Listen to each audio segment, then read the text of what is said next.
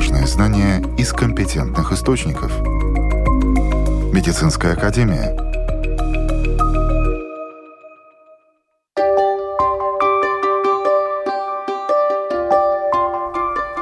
Здравствуйте, с вами Марина Талапина. COVID-19, грипп и другие вирусные заболевания продолжают распространяться. Как защитить себя и своих близких? Рак шейки матки – заболевание, которое в основном поражает молодых женщин. Как вовремя распознать, чтобы начать лечение? Об этом, а также о других темах, связанных со здоровьем в программе «Медицинская академия сегодня». И мы начинаем. Заболеваемость гриппом за последнюю неделю увеличилась более чем в два раза и достигла свыше 600 случаев на 100 тысяч населения. Увеличивается и число заболевших коронавирусом, также другими острыми и респираторными заболеваниями. В больницы поступают заболевшие сразу двумя вирусами. Об этом свидетельствуют данные Центра профилактики и контроля заболеваний. Директор Департамента анализа рисков и профилактики инфекционных заболеваний Юрий Перевозчиков в интервью Латвийскому радио 4 рассказал, о чем говорят цифры и как может развиваться ситуация. Ситуация на сегодняшний момент такая. Мы находимся в стадии достаточно интенсивного развития эпидемического процесса по гриппу. Так рано он был только за последние, скажем, 30 лет один раз. Э, так рано начиналась эпидемия гриппа. Это было в 2019 году, накануне наступления пандемии коронавируса. Но в тот раз эпидемия гриппа была примерно на сегодняшний момент, ну, максимальный пик э, был в два раза ниже, чем сейчас мы видим. А мы лишь только пока что третья неделя прошла, а, и наблюдается интенсивный рост. То есть праздники, и многие люди, скорее всего, могут заразиться именно из-за этих сезонных факторов, посещения магазинов, гости и так далее, или какие-то мероприятия на Новый год, и поэтому на это следует обращать внимание. Но кроме э, гриппа остаются актуальными еще две инфекции. Это в первую очередь ковид, которые составляют примерно 20% от всех заболевших респираторными инфекциями на сегодняшний момент. И еще респираторно-синцитиальный вирус до сих пор активен. Э, основной пик его уже прошел, но 10%, то есть каждый десятый заболевший, видимо, заражен, по данным статистики, респираторно-синцитиальным вирусом. Все вместе вот эти три вирусных инфекции составляют примерно 60%, а 40% это ну, разные еще другие вирусные инфекции. Рост продолжается стремительный, поэтому следует, э, безусловно, обратить внимание на меры предосторожности, чтобы не самому не заразиться, чтобы обезопасить своих друзей. Мы с точки зрения эпидемиологии всегда рассматриваем эпидемический процесс или инфекционный процесс как передача инфекции. Это так называемая цепочка передачи инфекции. И наша задача ну, разорвать эту цепочку. Первый компонент цепочки – это инфицированный человек, это источник инфекции. Второй компонент цепочки – это факторы передачи. А третий компонент цепочки человек, который не имеет иммунитета и может заразиться. Источники инфекции человек с симптомами должен оставаться дома. Если уж совсем большая необходимость, следует использовать лучше всего респиратор FFP2. Он обладает высокой фильтрацией, если надо пойти в аптеку или в, магазин. Таким образом мы не заразим других людей. А также, если мы остаемся дома, если ребенок остается дома, ну, праздники, надо подумать, что э, могут быть посещения в гости родственников. Особенно это было бы э, самым плохим подарком для бабушек и дедушек. Гриппом чаще всего болеют дети, но заражаются взрослые и заражаются особо опасно, если будут заражаться пожилые люди, потому что у них часто грипп протекает очень тяжело э, с попаданием в больницу и нередки даже смертельные исходы. К сожалению, в этом году мы уже зафиксировали 8 случаев смертей от гриппа, но это только начало эпидемии. И в основном это пожилые люди старше 70 лет. Это то, что касается источника инфекции. И как маска, это тоже очень эффективная мера защиты окружающих, если человек выделяет вирусы. А окружающая среда – это воздушно-капельная инфекция, капельки передаются через воздух. Грипп обычно это до метра, ковид это уже 2 метра. Соблюдаем дистанцию, проветриваем помещение. Если мы вынуждены находиться в каком-то помещении, где есть люди, где вентиляция не очень хорошая, мы ощущаем, что воздух не очень свежий. Это могут быть какие-то магазины или общественный транспорт. И лучше избегать, конечно, посещения таких мест, и особенно с маленькими детьми, с колясками. Респираторно-синцитиальный вирус опасен для маленьких детей. Опять-таки, мы два года не видели много респираторных инфекций, потому что пользовались масками. Это не обязательно, но это очень рекомендуется, чтобы не заразиться и чтобы не заразить других. Используем либо медицинскую маску, а еще лучше респиратор в этих общественных местах, если нельзя не пойти туда. Ну и последнее, если мы э, сами и не имеем иммунитета, а многие не имеют иммунитета, особенно пожилые люди, будем думать о том, что вакцинация все-таки очень важна. К сожалению, мы снова видим рост э, госпитализированных, даже умерших. На прошлой неделе, вот у нас за 7 дней, 22 сообщения получено о том, что умерли больные ковидом. Это достаточно большие цифры. Это пожилые люди, они э, плохо вакцинированы, и срок когда была проведена предыдущая вакцинация, уже с тех пор прошло много времени, больше полгода, а вакцинационный статус надо свой актуализировать, то есть напоминать иммунитету, иммунной системе, как выглядит неприятель, враг, как выглядит этот вирус, чтобы иммунная система смогла реагировать вовремя. И поэтому вакцинация совершенно необходима. К сожалению, только 10% людей старше 65 лет на сегодняшний момент побеспокоились о вакцинации и за последние полгода получили ну, необходимую прививку. Это только 10%. А данные, они очень убедительные. Люди, которые привились и актуализировали свой статус вакцинации, умирают от ковида в 10 раз реже, чем те, кто это не сделал, кто не привит, а попадает в больницу в 6-7 раз реже по сравнению с теми, кто вообще не получал вакцинацию. Вакцинация помогает, она спасает жизни, она помогает предохранить человека от тяжелых форм заболевания. А во время сезона других вирусных инфекций, гриппа и других вирусных инфекций, конечно же, могут быть и мы называем это микст инфекция, когда человек одновременно может и гриппом, и ковидом заразиться, и тогда для э, ослабленного человека, для человека, у которого ну, есть какие-то другие заболевания хронические, если человек в возрасте, конечно же, это все очень опасно на сегодняшний момент. Вакцинация, следует обратить на это внимание и не откладывать долгий ящик, потому что сезон продолжается, еще впереди несколько месяцев, которые будут достаточно опасны. Очень много людей действительно болеют и в семьях, и одним, и другим заболеванием, и по очереди, и вместе, и э, кто-то тяжело, кто-то легче. Создается впечатление, что все обязательно переболеют. Как эту картину видят специалисты? Настолько ли действительно тотально вот сейчас все эти вирусы охватили э, территорию Латвии?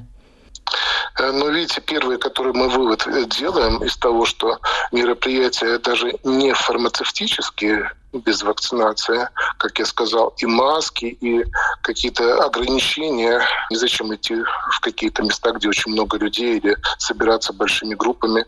Это было эффективно, это сдерживало эпидемию, но одновременно, если люди не сталкиваются с вирусными инфекциями, не продлевается иммунитет.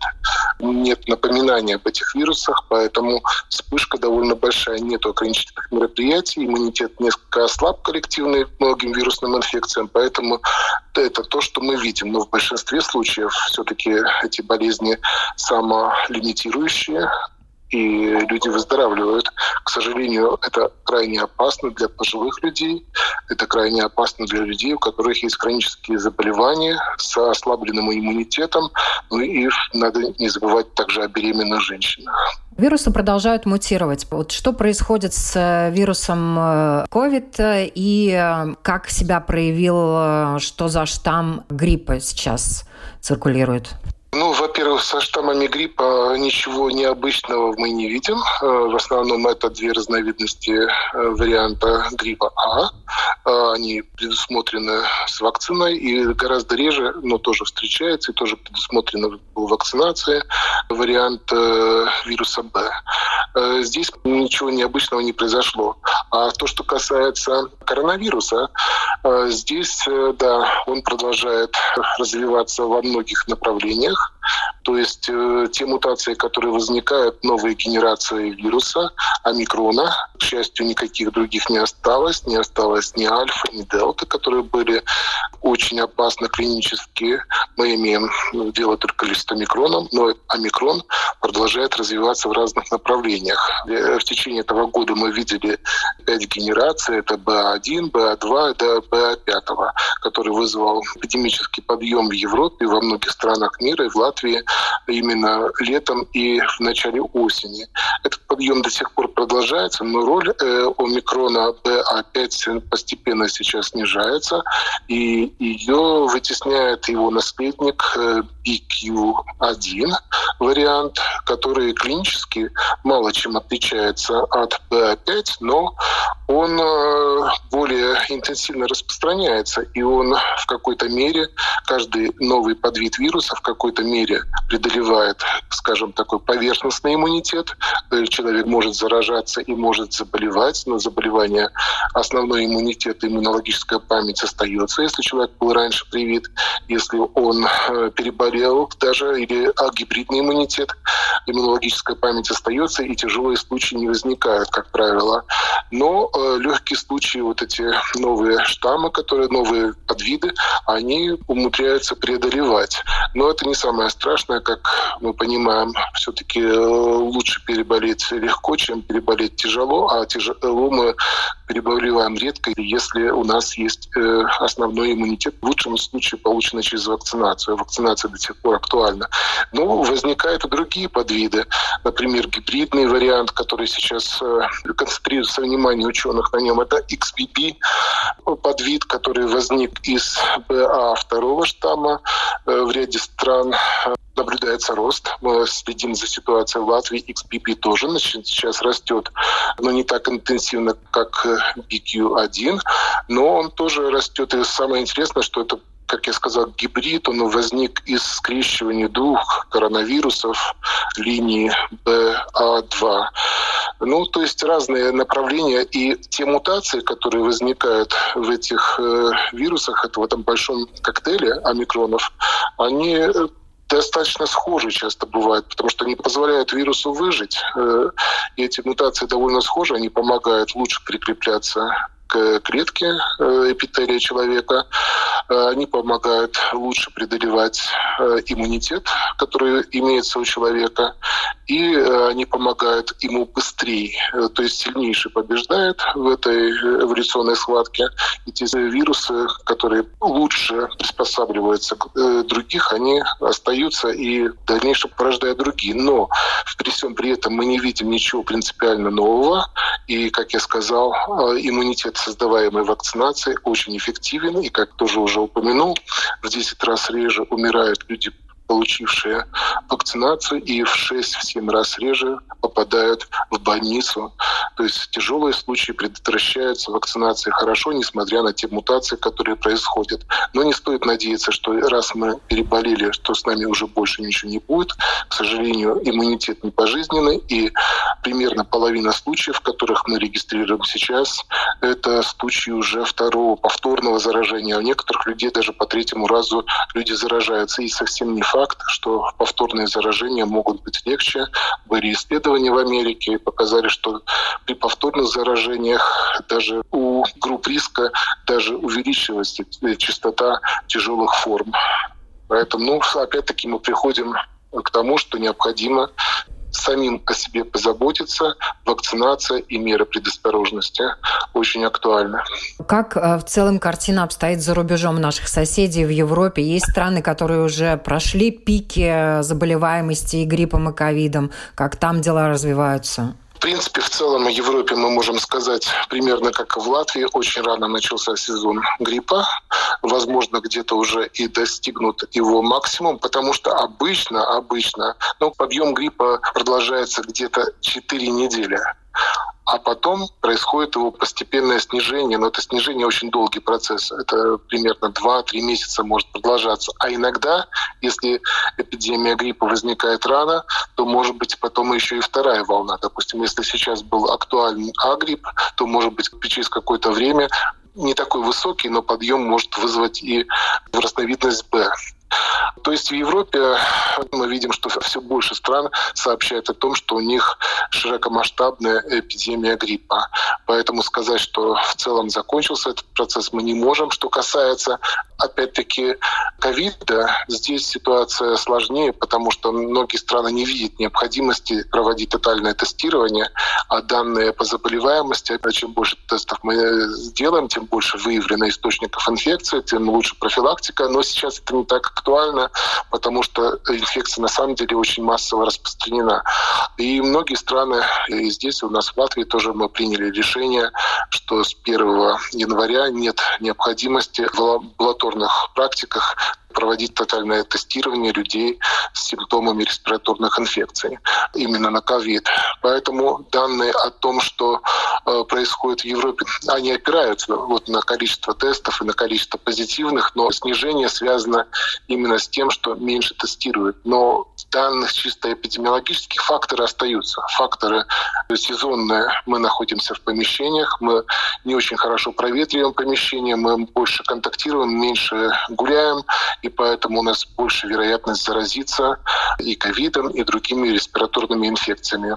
У нас, конечно, есть на сегодняшний момент такой обнадеживающий фактор. Школьные каникулы всегда помогали предотвратить, по крайней мере, сгладить подъем э, заболеваемости, а это очень важно, э, ну, чтобы избежать переполненности больниц, чтобы избежать чрезмерной нагрузки на семейных врачей, на службу неотложной медицинской помощи. И чем больше людей заболевают респираторными инфекциями, тем более велико количество, хотя этот процент может быть в целом невелик, но чем больше заболело, тем больше людей, у которых болезнь протекает в тяжелой форме и которым необходимо стационарное лечение. Именно школьные каникулы часто помогали ну, как бы сгладить э, этот уровень заболеваемости. Вы уже упомянули о том, что обычно пики заболеваемости приходились на январь и февраль, и э, в весной заболеваемость обычно идет на спад. Конечно, прогнозы дело неблагодарное, и тем не менее можно предположить, что сейчас все, э, ну, все условно, конечно, да, большая часть населения переболеет, и заболеваемость пойдет на спад, может быть, раньше. А, ну, самое интересное, что большая часть населения, скажем, как конкретная инфекция, никогда не переболевает в первую волну или ну, в любую из волн гриппа. Обычно это 10 15% населения переболевает гриппом. А почему так, трудно сказать. Есть, конечно, э, видимо, какие-то ограничивающие тоже факторы для инфекции. Скажем, э, чем больше мы болеем, тем меньше плотность или концентрация людей в общественных местах. И это как бы э, помогает ограничить э, контакты, то, что человек заболел, лежит дома, и не, дальше он уже не может контактировать. Э, вот. Но э, переболевать все никогда не, не могут переболеть. Как мы видим, что на протяжении фактически двух и даже больше лет ковидной эпидемии, но нельзя сказать, что все переболели. Все равно еще кто-то остался, кто не сталкивался с этой инфекцией. А за 3-4 месяца эпидемии гриппа, конечно, все население Латвии не может переболеть всегда будет кто-то, кто меньше контактировал, кто-то, может быть, живет изолированно и соблюдает меры предосторожности. Поэтому мы обычно опираемся, например, на 10-15% от населения переболевает. И очень важно, чтобы это не случилось за неделю, за две недели. Лучше это, чтобы растянулось во времени. Иначе, иначе это может вызвать э, кризис в системе здравоохранения и кризис в критической инфраструктуре. Спасибо вам громадное. Очень хочется от вас услышать поздравления нашему населению. Да, ну, я, конечно, поздравляю всех и желаю, соблюдая меры предосторожности, э, не болеть, заботиться о себе и заботиться о своих близких. Всем здоровья. Спасибо. Напоминаю, на вопросы Латвийского радио 4 отвечал директор Департамента анализа рисков и профилактики инфекционных заболеваний Юрий Перевозчиков. Важные знания из компетентных источников. Медицинская академия. Новости медицины. Новые тесты ДНК могут определить, была ли предрасположенность к раку унаследована от отца или матери пациента без необходимости использования родительской ДНК. Особенно это важно, когда родители умерли или недоступны. Это улучшает скрининг и лечение онкологических заболеваний. Риск развития болезни у пациента зависит от того, от какого родителя унаследована предрасположенность. Например, люди имеют высокий риск развития некоторых видов рака, но только в том случае, если дефектные гены у нас унаследованы от их отца. Если они унаследованы от матери, повышенного риска нет. Нерегулярные, особенно длинные менструальные циклы в раннем и среднем возрасте связаны с повышенным риском сердечно-сосудистых заболеваний. Женщины, участвовавшие в исследовании, указывали в своей истории болезни, что у них нерегулярный менструальный цикл связан с поликистозом яичников. При синдроме поликистозных яичников чаще развиваются сахарный диабет и другие нарушения обмена веществ, а также сердечно-сосудистые заболевания. Однако роль нерегулярных или особенно длинных циклов в разные периоды жизни женщины остается пока неясной. Рак шейки матки – заболевание, которое поражает в основном молодых женщин. В мире и в Латвии это заболевание является второй по распространенности опухолью у женщин в возрасте до 45 лет. Заболеваемость раком шейки матки за последние 10 лет увеличилась на 20%, и ежемесячно эта болезнь диагностируется приблизительно у 20 женщин. У 10 из заболевших женщин это заболевание становится причиной смерти. Как вовремя распознать эту болезнь, чтобы начать лечение? Об этом говорим с доктором-гинекологом поликлиники ВЦА «Аура», преподавателем кафедры акушерства и гинекологии Рижского университета имени Паула Страдания Ольгой Плиско женщины молодые, женщины, у которых маленькие дети, женщины, у которых семья, у которых работа, и их вот... Э, женщины трудоспособного возраста. Да, то есть, э, да, и семья, и наша экономика как бы от этого да. страдает, и, в принципе, пик заболеваемости, основной характерный возраст, это где-то 40-45 лет. То есть это женщины, это женщины Сам молодые. сил. Да, к сожалению, действительно, статистика ужасна. Порядка полумиллиона женщин ежегодно у них э, диагностируют э, это заболевание. Это такие цифры, ну, это, естественно, во всем Мир. мире. Да. да, да. Ну, в Латвии это каждый год где-то 200, 200 плюс э, новых случаев рака шейки матки каждый год. Что вызывает рак шейки матки? Вот, про это мы знаем, что этот рак вызывает. Это вирус, вирус э, папилломы человека. Если не было контакта с вирусом, да, э, рак шейки матки развиться э, не может. И еще что, прежде чем будет непосредственно рак, вот вирус в клетках шейки матки вызывает так называемые предраковые изменения, то есть до раковые изменения, которые проходят три стадии – легкое, среднее и тяжелое, и только потом развивается рак. В принципе, в среднем от момента инфекции до именно рака шейки матки проходит в среднем 10-15 лет. У нас есть очень большой период, чтобы, во-первых, предотвратить инфекцию э, вирусом папилломы человека, или чтобы найти вот эти предраковые э, изменения и предотвратить развитие непосредственно рака. То есть профилактика, да, первичная и вторичная профилактика рака шейки матки. У нас э, возможность есть колоссальная, чтобы свести это заболевание ну, практически к нулю, чтобы его не было. А и тут мы подошли к скринингу, правильно? Да, мы подошли э, к скринингу, то есть у нас есть возможность э, найти именно вот эти предраковые заболевания. То есть скрининг Изменения. направлен угу. на то, чтобы не сам рак искать, а искать вот эти предраковые заболевания. Скрининг в нашей стране э, начинается в 25 лет. У нас организованный государством скрининг. Это значит, что есть база данных э, женщин. И начиная с 25 лет женщинам приходит письмо, приглашение сделать обследование бесплатно. С этого года мы немножко поменяли наш алгоритм, да, разделили его как бы на две группы, соответственно, возрасту. С 25 до 30 лет письмо приходит раз в три года, И надо идти к гинекологу и берется анализ на измененные э, клетки, смотрятся, есть, как они выглядят, да, нормальные они или там уже есть какие-то изменения. И начиная с 30 лет, каждый 5 лет по этому приглашению берется анализ на вирус папилломы человека. То есть первым делом мы смотрим, есть вирус или нет. Почему после 30? Потому что вирус очень распространен, и вирус передается половым путем. И каждый, кто хоть раз жил половой жизнью, с этим вирусом, скорее всего, сталкивался.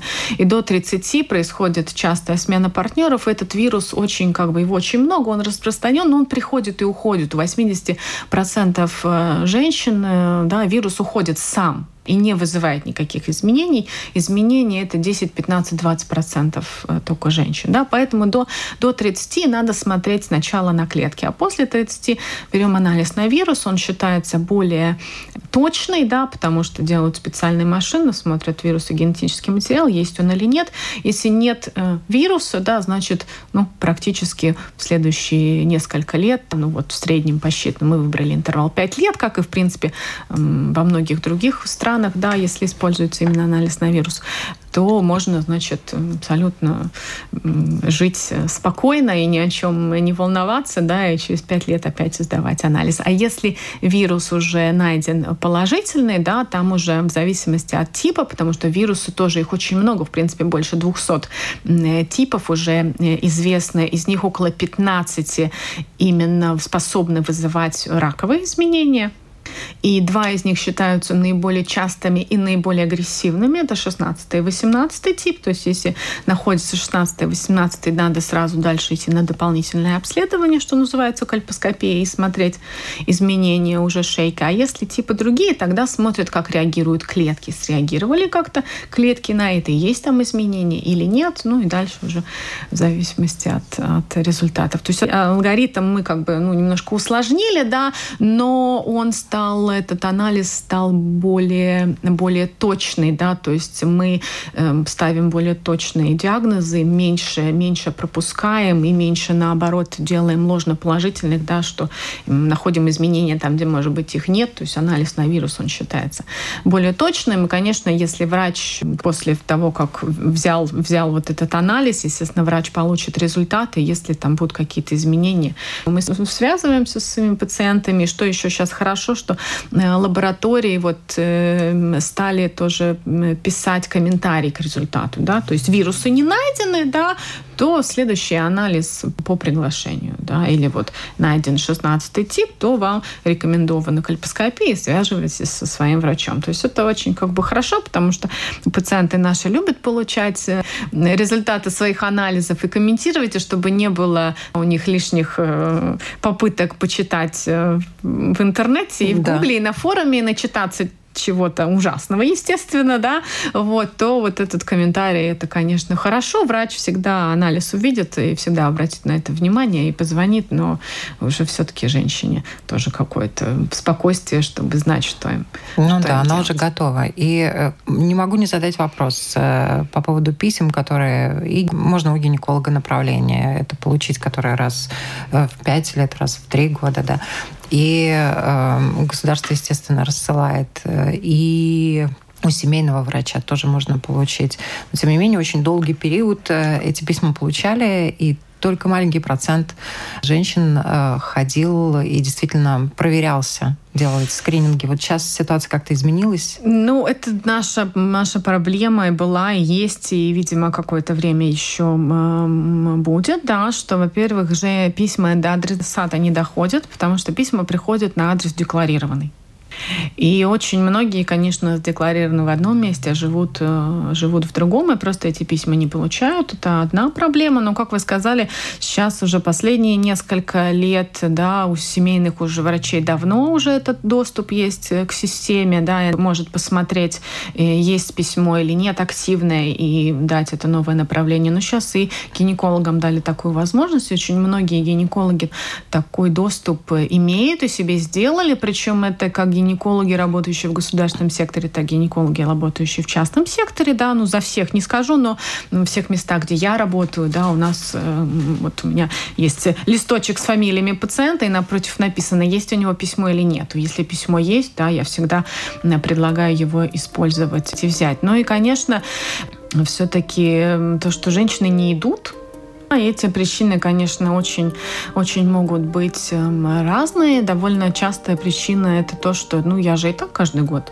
хожу к гинекологу, да, и эти анализы всякие разные мне доктор берет. И так у нас действительно было, что этот еще вот так исторически сложилось с времен профосмотров, что каждый год этот мазок из шейки матки, он брался каждый год, он оплачивался государством, и э, поэтому обследованных женщин было больше, но из них те, кто обследованы именно по письму, их было довольно мало. Сейчас эта ситуация изменилась, да, государство уже перестало оплачивать э, вот эти анализы вне скрининга, только в определенных очень-очень редких ситуациях, то есть чтобы как-то направить усилия гинекологов, да, да, врачей, семейные врачи тоже могут этот анализ брать, да, именно вот на то, чтобы мы брали анализы в рамках, в рамках скрининга и использовали эти возможности. В следующих наших программах мы расскажем о лечении и профилактике рака шейки матки. С вами была Марина Талапина. Будьте здоровы!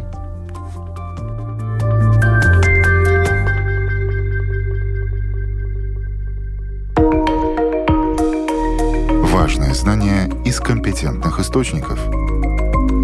Медицинская академия –